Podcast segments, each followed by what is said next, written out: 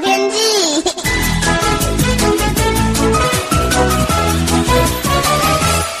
各位听众朋友好，我是彭启明。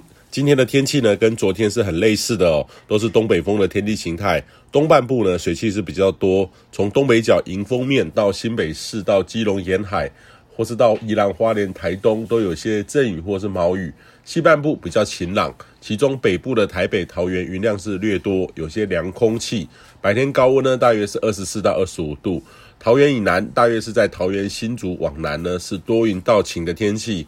中午高温呢，可以到二十六到二十九度哦。那周三、周四两天呢，东北风明显的减弱，北部东半部会有些回温，预计呢会到二十六到二十七度，没那么凉哦，舒适许多。北部呢有机会转晴到多云的天气。东半部呢仍然多云，可能会短暂有阳光哦。呃，中南部呢改变幅度不是太大，顶多上升一度。建议北部还有东半部的朋友可以多趁这时候这两天呢，把冬天的衣服跟厚重的棉被准备一下。呃，预期呢是周末用得到哦。那中南部的朋友也可以准备一下，至少呢要把目前许多人还是穿短袖哦，要多几件长袖还有薄外套。周五开始了，另外一波冷空气南下，这波持续时间会比较长，也会显著的偏强。预计呢，北部周五呢，呃，开始温度下滑，最低点呢可能会落在这个下周一或二啦，哈。呃，北部的都会的低温会从周五每天大概是从下滑一一度一些些，到下周一二可能就会落到十六到十七度了。空旷地区的低温则是有机会到十四到十五度。中南部空旷地区也会降温，大约低温会比目前降到两到两降个两到三度，也会有一点温差的感受哦。这可以说是今年到目前为止最强的冷空气。十二月开始呢，会有更多的冷空气发挥的空间。这个时候呢，热带的系统基本上已经暂时熄火了。如果有低压或是台风发展，要北上接近台湾附近的机会是很低的。所以这个礼拜呢，这一两个礼拜就是一个很显著的分野，请大家注意。